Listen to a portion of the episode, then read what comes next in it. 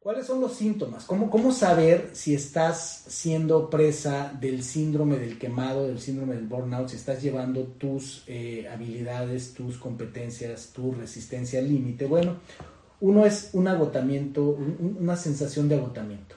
Te sientes débil, disminuye la energía vital de, manera importante. Otro es, empiezas, empieza a disminuir tu interés por el trabajo. No estás ya interesado en, el siguiente puesto, ya no estás interesado en, impresionar a nadie, en generar resultados extraordinarios. Estás básicamente eh, enfocado en sobrevivir, en ver cómo sobrevives cada día. Se vuelve uno muy pesimista, muy negativo, ves el panorama oscuro no, no, tienes muchas ganas de socializar en el trabajo, te da, te da lo mismo lo que quieran hacer o no quieran hacer, y tu, tu eficacia se empieza a reducir, evidentemente cada vez eres menos efectivo, así es que esto va, va redundando en algo muy particular de este síndrome, que es, y yo lo viví en carne propia, pierdes la capacidad de comunicación. La clave es aceptar, aceptar lo que está ocurriendo, aceptar de qué tienes control y de qué no tienes control. Porque si no, te la pasas luchando en la vida. Y eso es lo que más te desgasta, estar luchando contra algo que no aceptas.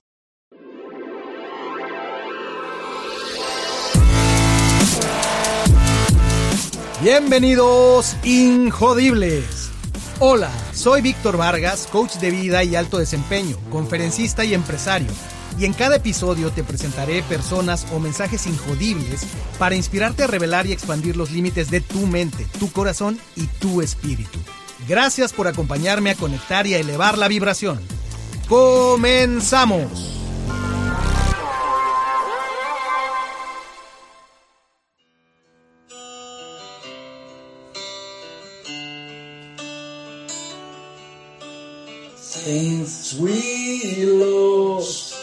the flames. Things we'll never see again. All that we have asked sifts before us, shattered to ash. Become the things, the things we lost. The things we lost in the fire, fire, fire. These are the things, the things we lost, the things we lost in the fire, fire, fire. Con esto empezamos esta transmisión de Ser Injodible, de este espacio injodible, donde con una canción que habla acerca de las cosas que perdimos en el fuego, te doy la bienvenida a tu espacio para hablar de un tema que me parece sumamente importante, que de hecho fue un tema sugerido por ustedes, por gente que, eh, nos sigue, por gente que nos acompaña.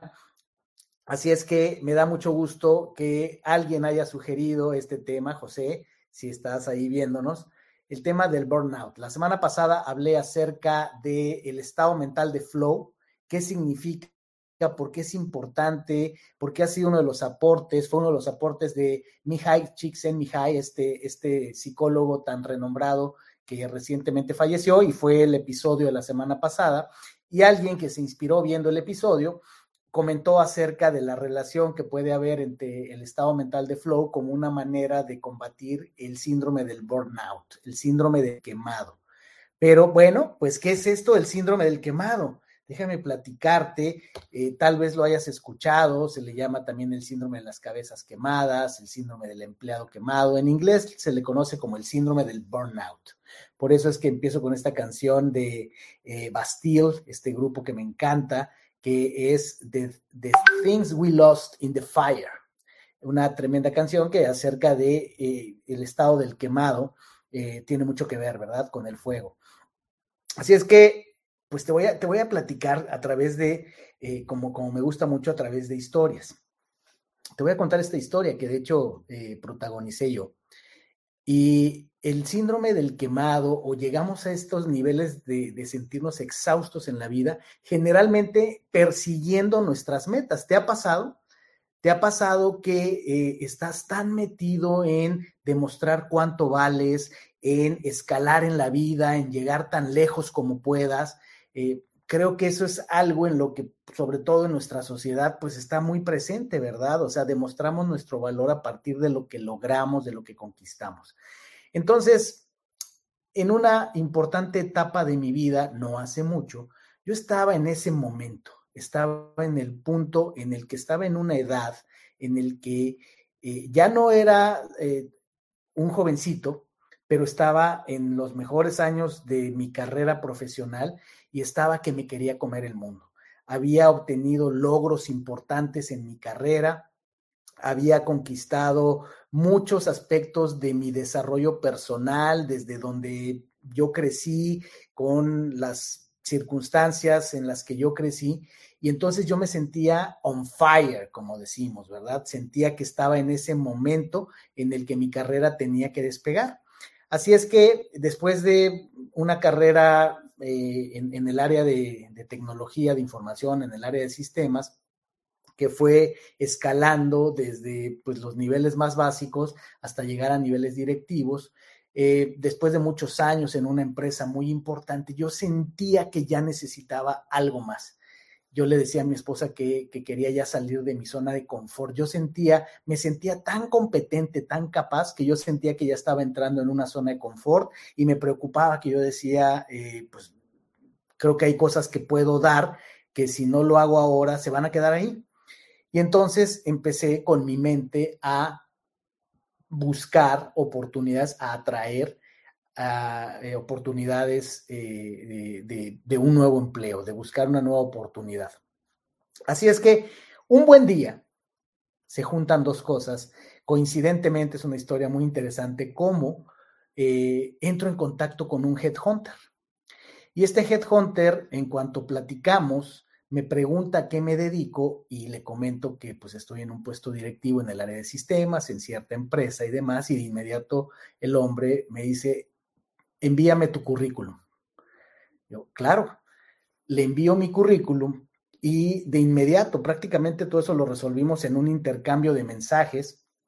De hecho, era todo fue por LinkedIn y eh, me, dice al poco tiempo eh, de que le mando mi currículum, me dice, tengo una oportunidad, una vacante, un cliente mío está buscando un perfil muy particular, el cual creo que tú eh, puedes llenar.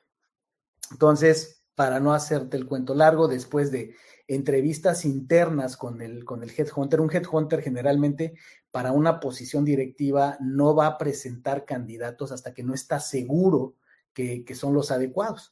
Entonces, pasé por un proceso con, con este headhunter varias entrevistas con su equipo hasta que ellos consideraron que era yo el candidato adecuado, dentro de los cuales tenían, era yo el candidato adecuado eh, para presentarle a, la, empresa que estaba eh, solicitando al ejecutivo que buscaban.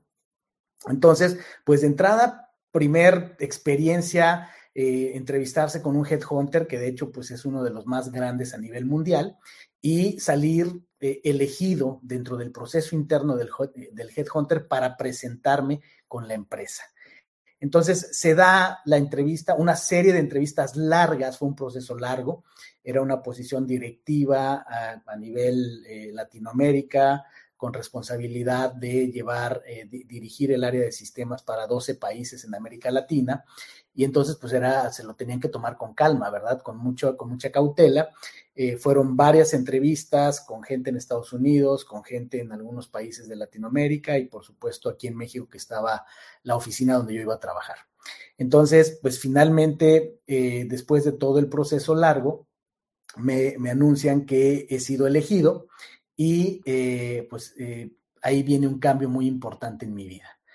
Eh, yo tomo la decisión, dada esta oportunidad, aunque llevaba muchos años trabajando en la empresa donde trabajaba, tomo la decisión de tomar la oportunidad y presentar mi renuncia. No, no había opción y no había tiempo como para tratar de buscar una liquidación. Finalmente yo me estaba yendo porque tenía una nueva oportunidad. Tampoco se me hacía ético hacer ningún otro tipo de movimiento y la empresa tampoco hizo por, por digamos, buscar una gratificación más allá de lo que establece la ley por los 15 años de pues, trabajo arduo que, que dejé ahí. Así es que me renuncio, me voy y me cambio de ciudad este cambio, este, este, este nuevo empleo implicaba irme, implicó irme de Ciudad de México a Monterrey, donde vivo ahora. Y la verdad es que los cambios de ciudad, hay quien dice que son como reencarnaciones, que es como volver a nacer.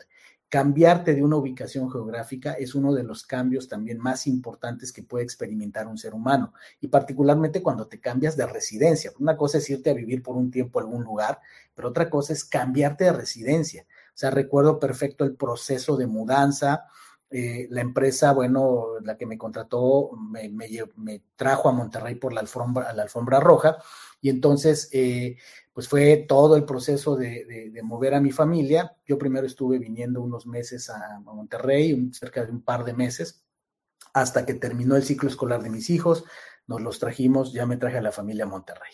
Y entonces ya estoy instalado en esta gran empresa, la verdad, una empresa gigantesca, una empresa maravillosa con una cultura formidable.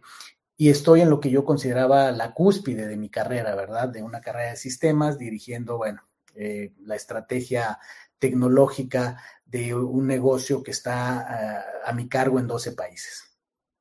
Y ahí empieza la bajada empieza a darse un fenómeno, no fue inmediato, fue a los pocos meses, donde empiezo a sentirme abrumado, donde eh, por supuesto yo eh, quería compensar todo con trabajar más, sentía el peso de la responsabilidad, el trabajo era extenuante, efectivamente tenía muchos colaboradores en el equipo y no solo en un solo lugar, ¿verdad? Sino estaban distribuidos en varios países, tenía que coordinarme de manera matricial con varios jefes y además, pues una red muy intrincada de relaciones que había dentro de la empresa, llamadas telefónicas a ciertas horas de la madrugada con China, eh, en Europa y demás. Entonces, eh, vaya, muchas personas que si me están escuchando y que trabajan en empresas eh, multinacionales, pues seguramente viven, viven este escenario, ¿verdad?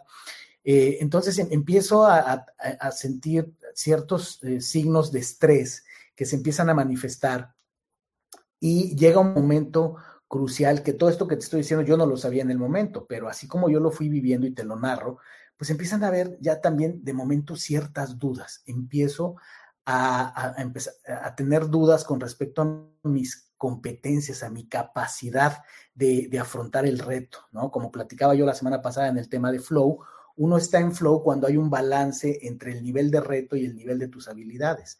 Cuando hay un desbalance en eso, cuando sientes que el reto está por encima de las habilidades que tú, que tú tienes, ahí viene la frustración, ahí viene eh, la depresión, viene la ansiedad, viene el sentirte incompetente, viene el síndrome del, del, eh, del impostor, una serie de cosas, y entonces yo empiezo a pasar por esa cadena, esa espiral, que yo en ese momento no, no estaba informado, no sabía qué podía pasar, yo simplemente sabía y sentía y era evidente que estaba estresado, ¿verdad? Pero ya eh, recordándolo al, tiempo, pues eh, era un tema, eh, recuerdo perfectamente esas cadenas de pensamiento en mi cabeza donde yo me decía en mis adentros, ¿y si no soy suficientemente competente para esto? ¿Y si eligieron mal? y si, y si no era yo la persona, y si dije de más que, que, podía ser, empieza una serie de dudas en tu cabeza cuando estás en estos procesos que se vuelve sumamente desgastante, se vuelve verdaderamente un suplicio. ¿Te ha pasado? Ponme en los comentarios, ¿has estado a ese nivel de estrés que dudas de ti mismo? que dudas si realmente tienes los cojones, tienes las habilidades, las competencias para sacar el reto que tienes enfrente? A mí me pasaba mucho por la cabeza eh, algo que, bueno, ya lo he hablado en el episodio donde hablé del, síndrome del impostor, donde vienen estos pensamientos de que empieza uno a preocuparse de si, y si la gente se da cuenta que soy un fraude, ¿no? Insisto, todo esto es un proceso que, bueno, ahora que lo he investigado, he hablado mucho, me dedico al coaching y demás, pues lo conozco mejor, pero en ese momento yo no sabía qué me pasaba. Entonces empieza esta espiral negativa donde me empiezo a sentir abrumado y empieza, obviamente, algo que no es, eh, no lo nota uno, yo no lo noté eh, de inmediato, pero empieza a haber una degradación de las habilidades, empieza a haber una disminución de las capacidades físicas y mentales, porque es un desgaste tal, el estrés al que uno está sometido en cuerpo y mente es tal que empieza uno a entrar en esa espiral negativa que empieza la depresión también, ¿verdad? hasta llegar a punto de realmente, lo he platicado en algunos foros, o sea, a mí esto me llevó a vivir una depresión que sí llegué a tener pensamientos suicidas, ¿no? La primera vez que hablé de esto eh, me tomó por sorpresa porque eh, no, no, tomé en cuenta que quien editaba el podcast eh, es mi hijo y, y, no lo había yo preparado, así es que se enteró a través de un episodio de podcast que él editó y un día, un buen día me preguntó, oye papá, a ver, eso que dijiste, ¿qué onda? Eso pasó, eso, eso sentiste, y bueno, pues ya tuvimos esa conversación, ¿verdad? Y sí, efectivamente le dije, bueno, sí, sí, sí, eso que dije, pues es verdad. Llegué a un momento tal, en un momento tal estuve, estuve tan deprimido, tan presionado, tan al límite, que mi sufrimiento emocional era tal que llegué a tener pensamientos suicidas. Así es que eh, si lo relacionamos con lo que define a este, a este podcast, a este programa, que es ser injodible, pues en ese momento yo estaba en el punto opuesto, ¿verdad? Me sentía total y completamente jodido. Así sería. Y entonces, esta historia finalmente da cuenta de algo que fue ese proceso que en búsqueda del éxito, en búsqueda del logro, eh, te lleva por un camino donde no le pasa tal vez a todas las personas, pero a muchos sí, y, entre ellos yo, que caemos en lo que se le conoce el síndrome del quemado, el burnout. ¿Ok? ¿Y qué es el burnout? Déjame, déjame contarte. Este es un término que se acuñó en 1974. Lo creó un psicólogo llamado Herbert Fraudenberger. Espero pronunciarlo bien, es así como alemán. Eh, esto se acuñó precisamente, es el título de un libro que este hombre escribió y se llama así, Burnout, The High Cost of High Achievement. O sea, el síndrome del quemado, dos puntos, el alto costo de el alto eh, logro, de, los altos, del éxito, por así decirlo. Y entonces nos dice que este trastorno es consecuencia de un estrés laboral crónico.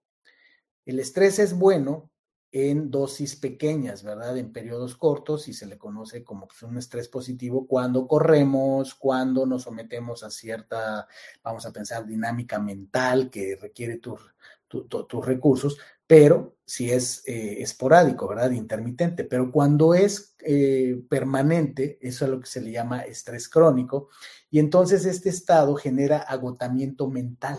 Eso es lo que pasa con el estrés crónico eh, y en el trabajo, pues es un lugar donde generalmente se da esto, ¿verdad?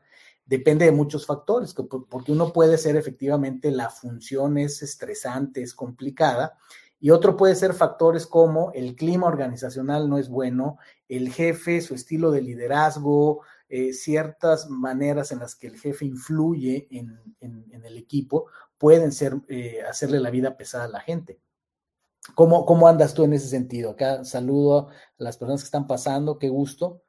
Están eh, pasando varias personas, fantástico.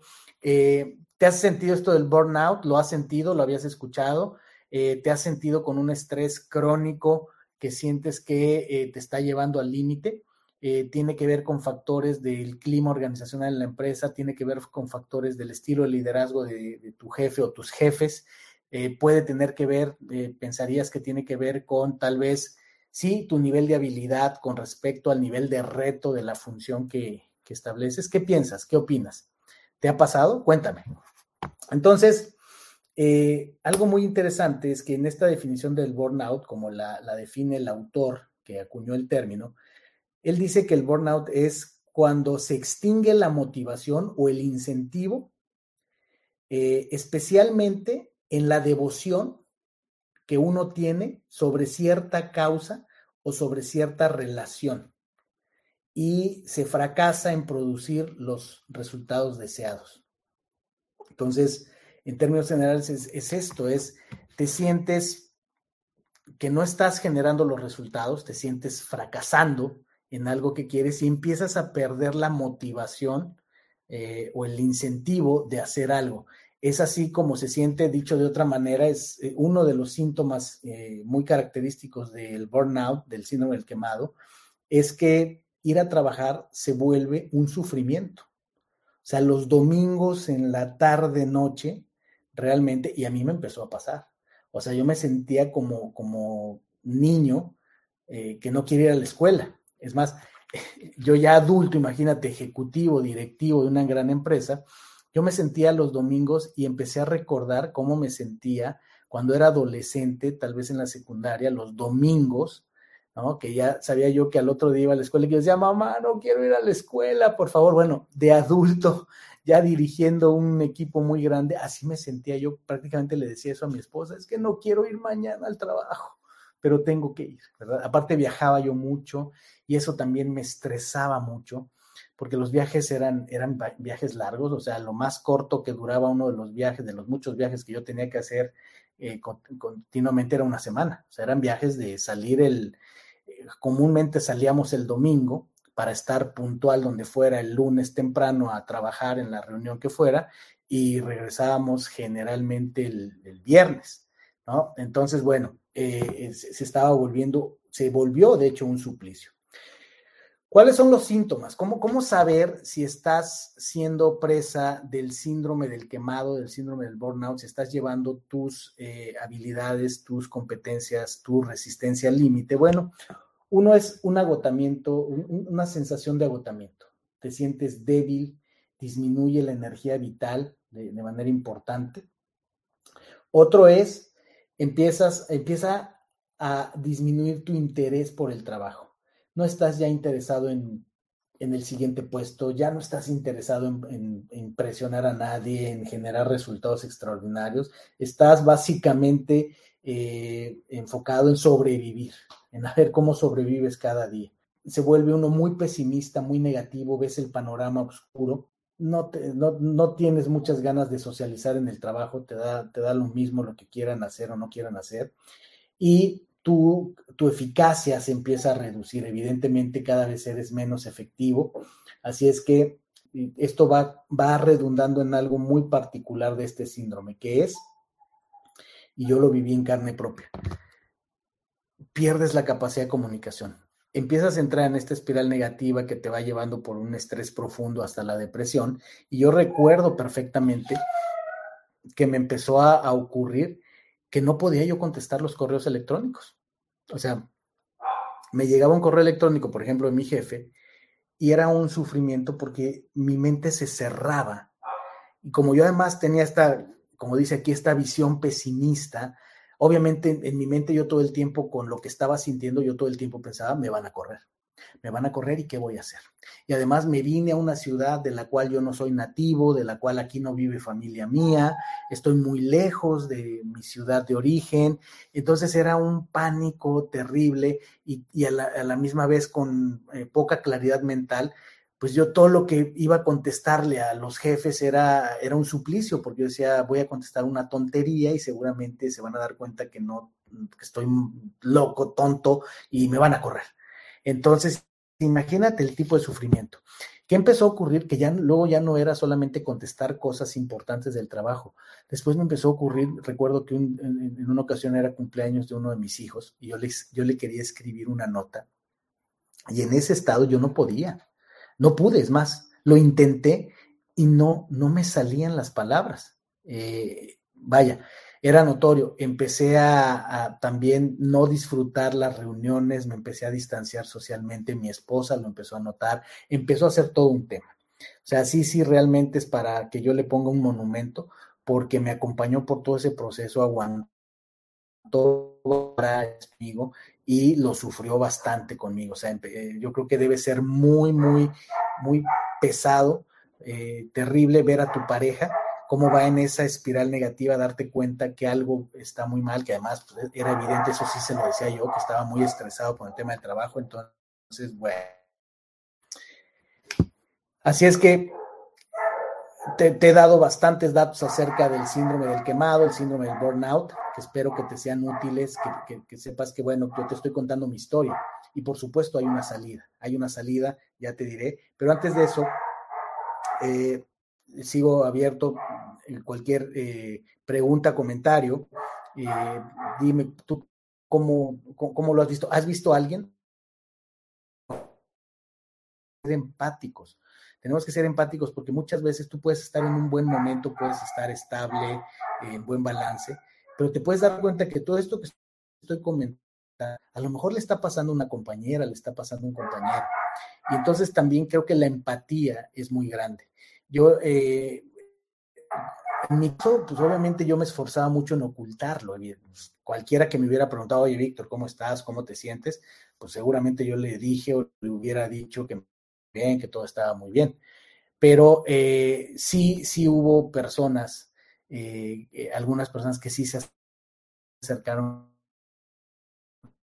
respetuosas, vaya, sin, sin ningún afán de, hacerme sentir mal, sí se acercaron con a ver si podían ayudarme en algo. Y algunos de ellos recuerdo particularmente una persona que, eh, querido amigo, que lo estimo mucho, que me habló acerca de, las palabras de Winnie Pooh, ¿no? De hecho, me, me, me, puso enfrente esta, una cita de Winnie Pooh que dice algo más o menos así como que eres más valiente de, lo que te imaginas, más inteligente de lo que crees. Eh, y, es, y, yo no lo entendí del todo en el momento, aunque me ayudó mucho, pero después le di mucho valor a eso, ¿no? Porque efectivamente cuando uno está en una situación de estrés tan alto, eh, efectivamente te sientes la persona menos valiosa del mundo, la menos inteligente del mundo, pero los demás no lo ven así. Tú eres el que te sientes así, los demás no lo ven así necesariamente. Y entonces, pues, lo que este amigo me decía es que, Víctor, ¿qué te pasa? ¿No? Eh, estás, eh, eh, te, veo muy, muy estresado y demás, y realmente yo no veo el problema que tú, que tú mencionas, pero así funciona esto. Cuando uno en su cabeza está convencido, está viviendo ese estrés, no hay razones, ¿verdad? por acá me pregunta Robespierre Dice, ¿se puede llegar a confundir con un momento de depresión? ¿Y cuál es la recomendación para salir de ese estado? Ok.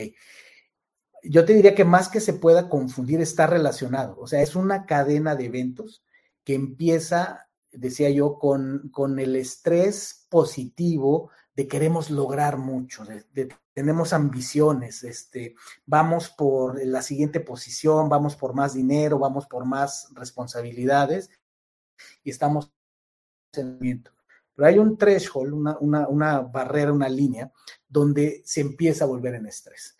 Generalmente tiene, que ver con el éxito, generalmente viene después de haber logrado. O sea, es típico escuchar esto, por ejemplo, de artistas, Beyoncé, Lady Gaga, Selena Gómez, ¿no? Han sido casos muy, muy, muy famosos de burnout, eh, que justamente han rozado en la, la, depresión, o sea, está unido, está, está muy asociado. O sea, la depresión finalmente es una serie de estados que ahorita te los voy a enumerar eh, para todos, para ti también, Robespierre. Este, así es que sí están relacionados. O sea, la respuesta corta a tu pregunta, sí, definitivamente el burnout está relacionado a la depresión. O sea, de hecho, la depresión profunda es una de las consecuencias de un burnout no bien manejado. Es cuando dejamos llegar, llegar, a, llegar ahí. A mí fue lo que me ocurrió, ¿no? Llegué hasta, hasta ese punto de una depresión severa. Entonces, ahora te cuento cómo, qué cosas, eh, porque no creo que haya una, solución única, ¿verdad? Yo, así como he contado mi experiencia desde lo que a mí me tocó vivir, bueno, pues también voy a contar cómo lo, superé. Entonces, muy rápido, por ejemplo,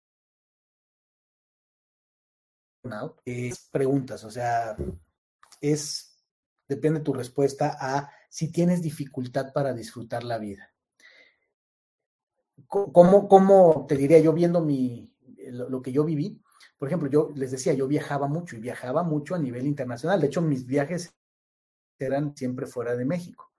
Yo recuerdo perfectamente estar en Francia, estar en Alemania, estar en Japón, y yo no lo disfrutaba. O sea, para mí era un estrés viajar, a mí no me emocionaba ir a esos lugares.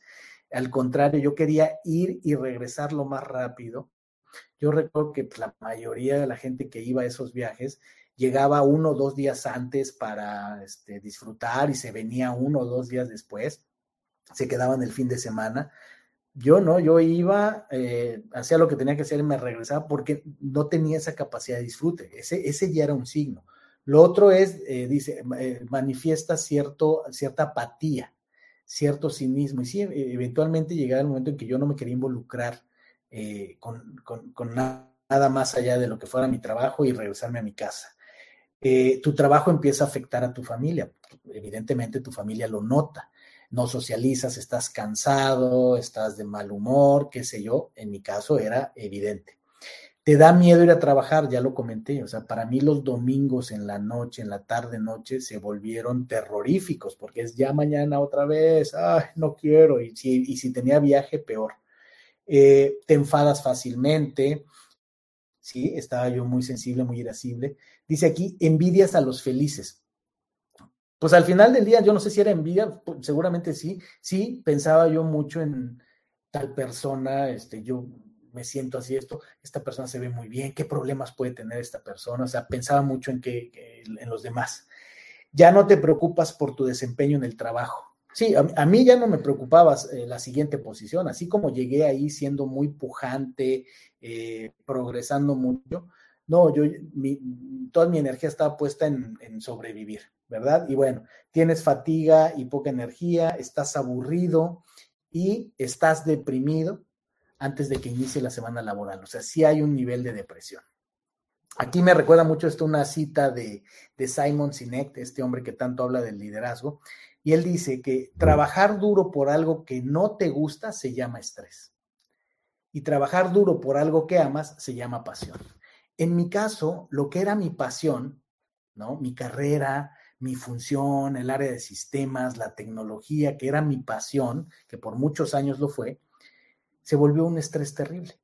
Perdí el amor por lo que, por lo que yo hacía y eso se empezó a agravar. Ahora te voy a decir qué es lo que, qué es lo que creo que, que pasaba, pero bueno. Entonces, eh, esto tiene que ver con la capacidad de adaptabilidad. Cuando te he hablado anteriormente en otros episodios acerca de los eh, cuatro resultados externos que las personas eh, buscamos en la vida generar, que son muy importantes, lo que yo defino como el éxito con paz mental, que es tener buenos resultados en cuanto a los recursos, tener buenos resultados en cuanto a la salud, tener buenos resultados en cuanto a las relaciones. Y el cuarto es tener buenos resultados en cuanto a tu capacidad de adaptarte el síndrome del burnout tiene que ver con una incapacidad que tenemos de adaptarnos al entorno. En mi caso fue, yo cambio de entorno, vengo de una carrera exitosa, me llega una oportunidad muy grande, me cambio de ciudad, cambian una serie de variables y de repente me toma en un, punto de mi vida que debo yo decir también agregar un algo que después pues también eh, vi claramente que era, que era un factor. Y es que eh, fue el tema también de la edad. Coincidió con mi, entrada a los, a, los 40, ¿no? Que no hay una edad precisa, pero lo que sí sabemos es que particularmente a los hombres, alrededor de cumplir 40 años, nos viene también un estado muchas veces eh, reflexivo que nos puede llegar a poner en una depresión, nos cuestionamos muchas cosas. Yo creo que a mí se me juntó todo. ¿no? Eh, eh, la gran responsabilidad, cambio de entorno, cambio de ciudad, más responsabilidad, es una responsabilidad que escaló muy grande de lo que yo tenía a lo que vino, y entonces afectó mi capacidad de adaptarme al lugar, al nuevo lugar donde vivía y al entorno, ¿ok? Entonces, eh, en parte, ¿cómo, ¿cómo podemos manejar la capacidad de adaptarnos? es aprender. O sea, si yo te lo digo ahorita fácil, yo no lo sabía en ese momento, ¿verdad? Pero ahorita pues yo te puedo decir ya con claridad lo que yo enseño en Atleta de la Vida es tienes que entender, buscar conocimiento, porque el problema es que muchas veces hay muchas cosas que no entendemos e ignoramos. Buscar una comprensión en lugar de rechazar lo que está pasando para poder aceptar. La clave es aceptar. Aceptar lo que está ocurriendo, aceptar de qué tienes control y de qué no tienes control, porque si no, te la pasas luchando en la vida y eso es lo que más te desgasta, estar luchando contra algo que no aceptas, para finalmente, en cuanto ya pasas la fase de la aceptación, pues viene la fase de el adaptar, ya te puedes adaptar. Y a la pregunta de Robespierre, ¿cómo, cómo se puede trabajar esto? Eh, es lo que en lo que yo me enfoco cuando trabajo con personas en esto y en otros temas, es tiene que ver con algo importante que es el propósito, con conectar con el propósito. Y ahora te digo más. Nada más te agrego un dato que me parece relevante, que justo eh, recientemente, hace menos de un año, la Organización Mundial de la Salud acaba de reconocer oficialmente al burnout, al síndrome del quemado, como una enfermedad que está catalogada dentro de lo que le llaman ellos la CIE, la Clasificación Estadística Internacional de Enfermedades y Problemas de Salud Conexos.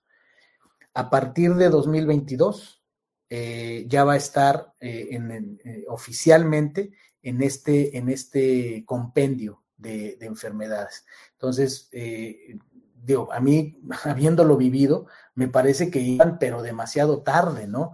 ¿Por qué? Porque se habla de que cerca de 25% de estadísticas que se han hecho, principalmente en los Estados Unidos, eh, pero si lo traspolamos a México, vamos a pensar que pudiera estar pasando más o menos lo mismo. Cerca de 25% de las personas están experimentando en este momento síndromes de burnout, síndromes de eh, el quemado, de estrés extremo y crónico en, en el trabajo. Y de hecho se dice, no hay datos oficiales, pero se dice que a partir de la pandemia ese número se ha incrementado. La intensidad con la que la gente está experimentando ese estrés crónico intenso que se le llama el burnout, eh, se ha incrementado a partir de la pandemia. Entonces, pues esto dice mucho, ¿no?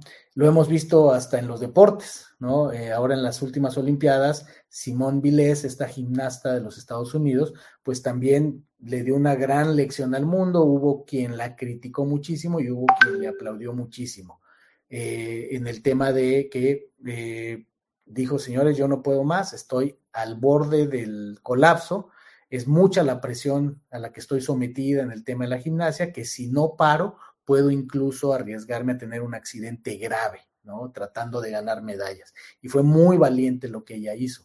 Al final, cuando estamos enfrentando una situación como esta, se trata de un tema de valentía.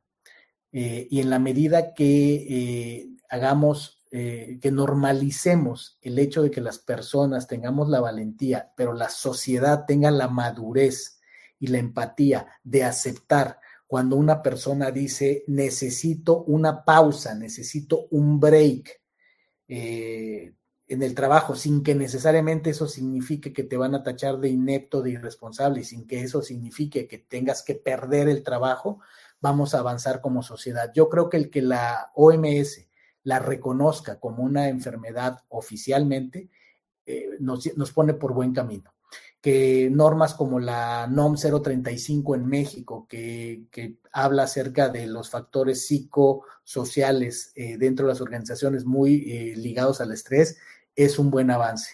Que ejemplos como el de Simón Vilés en los, en los deportes, en las Olimpiadas y en otras áreas del quehacer humano con artistas y profesionales, es un avance. Que yo te esté hablando de esto hoy día con la información que hay, es un avance. Así es que no estás solo, no estás sola. Si tú has sentido este, este estrés crónico, esta que te lleva incluso a una depresión, a dudar de tus capacidades, a perder el disfrute de la vida, a estar agotado crónicamente, eh, le pasa a muchas personas.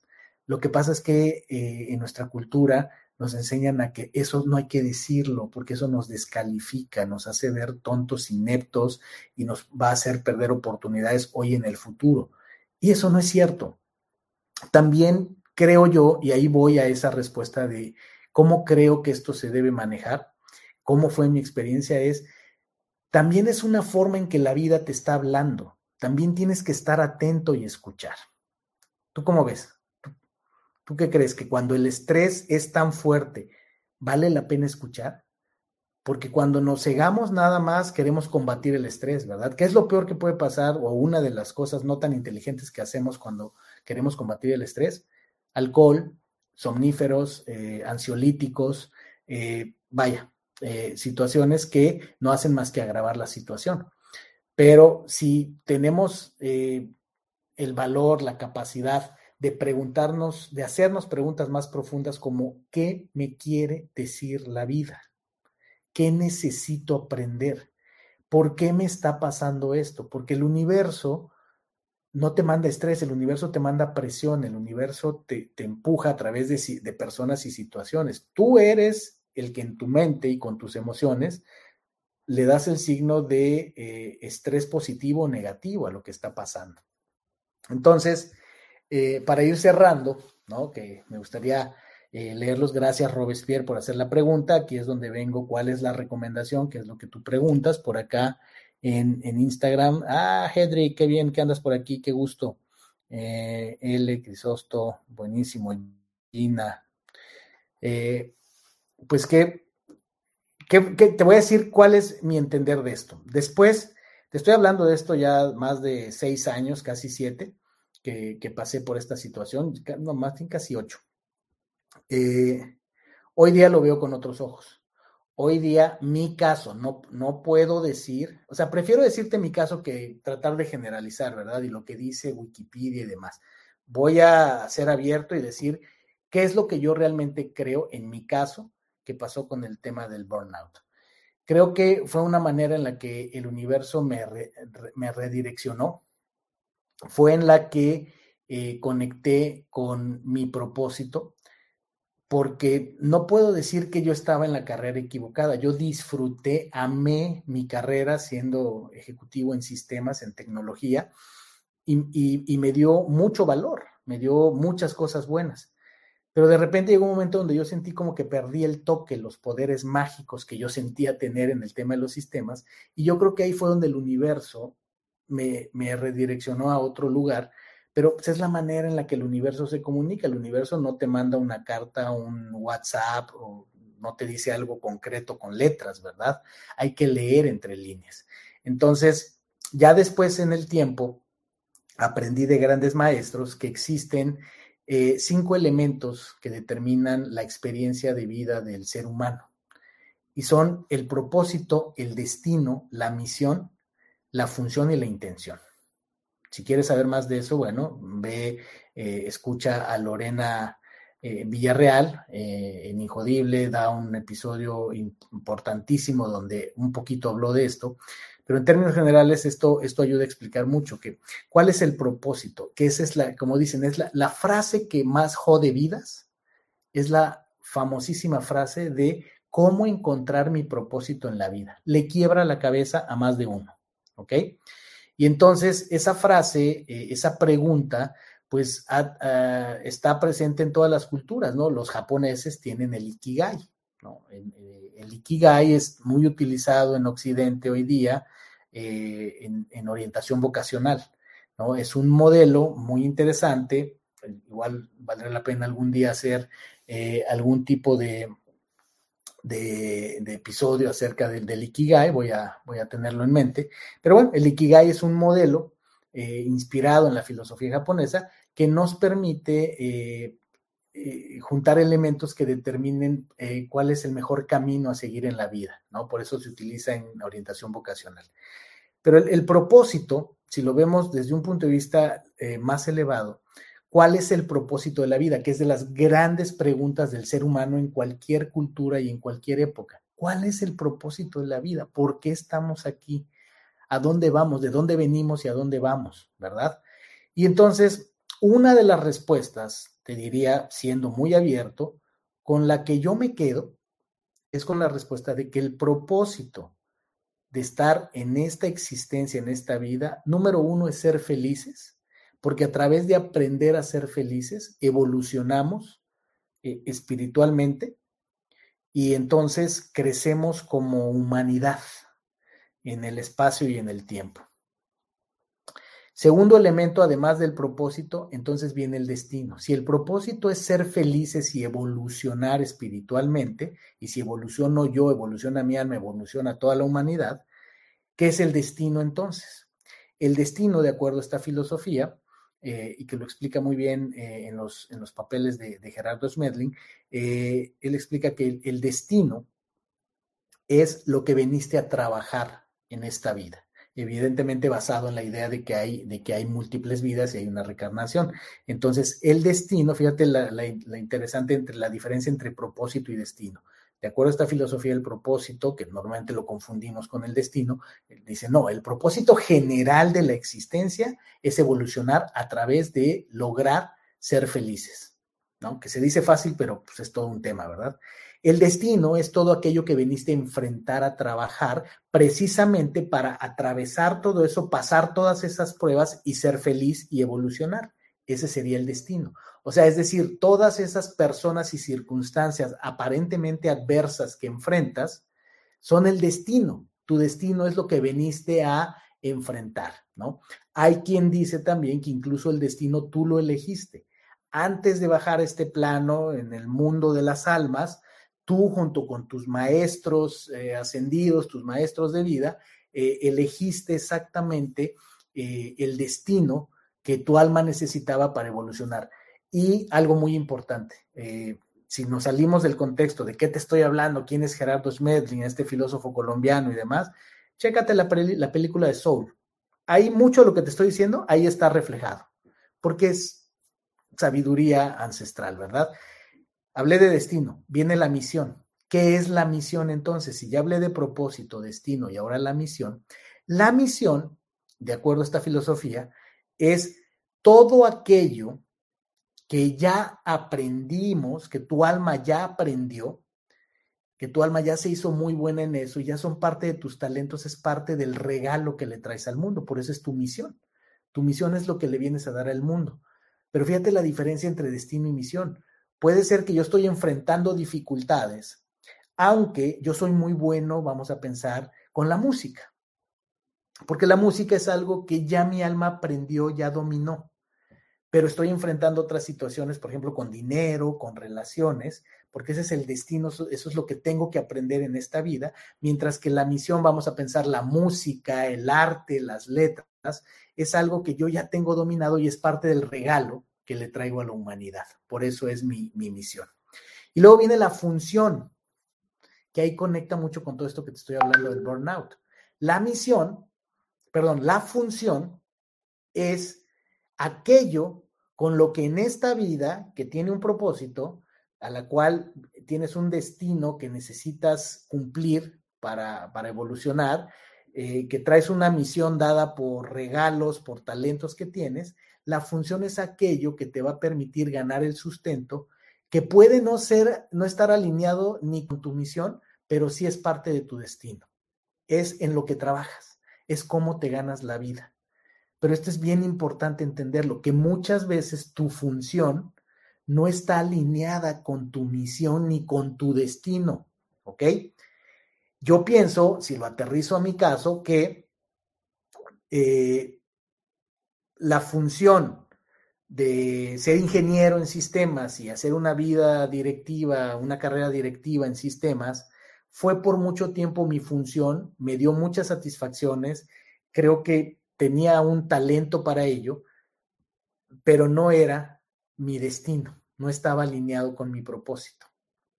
Y creo que ahí es donde la vida me redireccionó. No quiero decir con esto que todo mundo le tiene que pasar igual. Yo estoy dando la explicación, siendo muy abierto, cómo lo interpreto yo, ¿verdad? Es algo muy personal. Eh, yo así interpreto mi experiencia de por qué viví todo el proceso del burnout y fue un, tema muy, muy fuerte para mí para mi familia.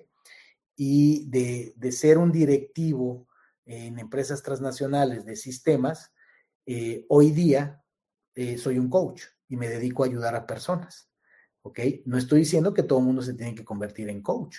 Lo que estoy diciendo es que ese fue mi caso y para mí yo así lo interpreto, que por mucho tiempo mi función, la manera en la que yo me ganaba la vida fue como ejecutivo en grandes empresas y llegó un momento donde eso, donde eso no, no, me, no me llenaba.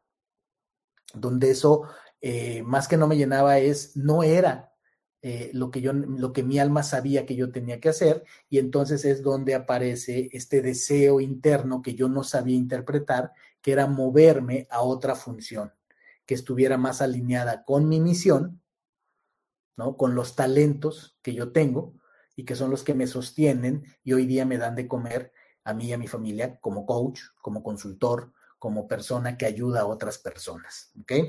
Y ya por último mencioné que había otro elemento, un quinto elemento que es la intención. La intención es lo que nosotros ya en este plano queremos hacer. Son las intenciones que tenemos para con nuestros hijos, la pareja y demás. Ese ya es otro tema, porque eso es lo que normalmente nos mete en problemas, ¿no? La intención muchas veces es lo que nos lleva a confundir el amor con la necesidad. El yo quiero expresarle a mi amor de tal manera a mis hijos, a mi familia, que quiero que hagan y dejen de hacer ciertas cosas, esa es mi intención, eh, porque los quiero, porque les digo que los quiero y que los amo, pero en realidad en el fondo yo quiero que hagan o dejen de hacer ciertas cosas porque mi ego lo necesita, porque yo no quiero tener problemas, porque no quiero sufrir viéndolo sufrir a ellos. Y entonces no les dejo vivir su vida e intervengo en su vida, ¿verdad? La, la intención es muy delicada de manejarla porque es a lo que generalmente nos enfrentamos los seres humanos. ¿Ok?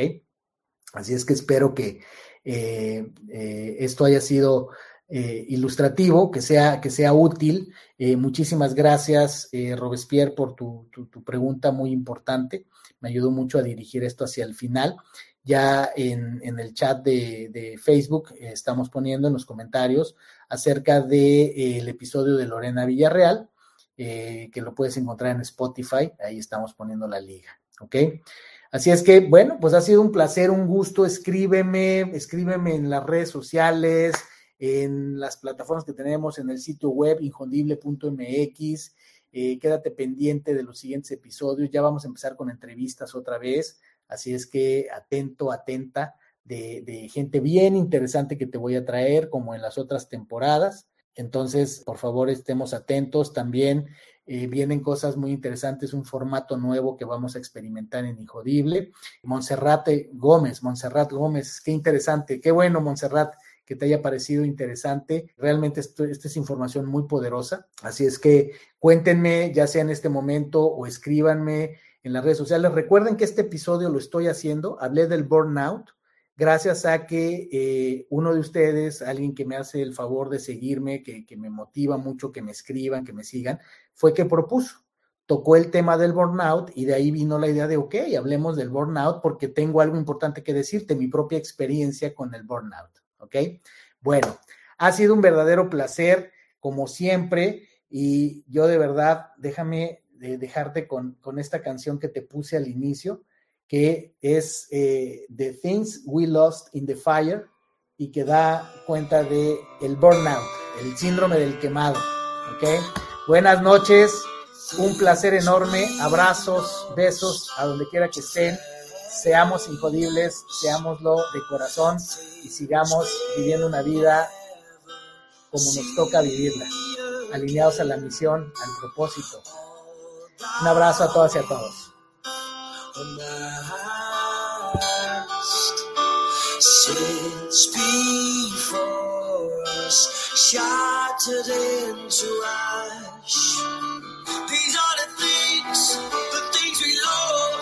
the fire, fire, fire.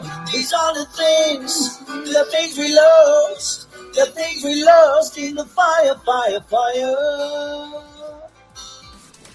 Gracias por haberme acompañado en un episodio más para moldear y forjar tu mentalidad injodible. Tenemos una cita con tu grandeza en el próximo episodio. Hasta entonces.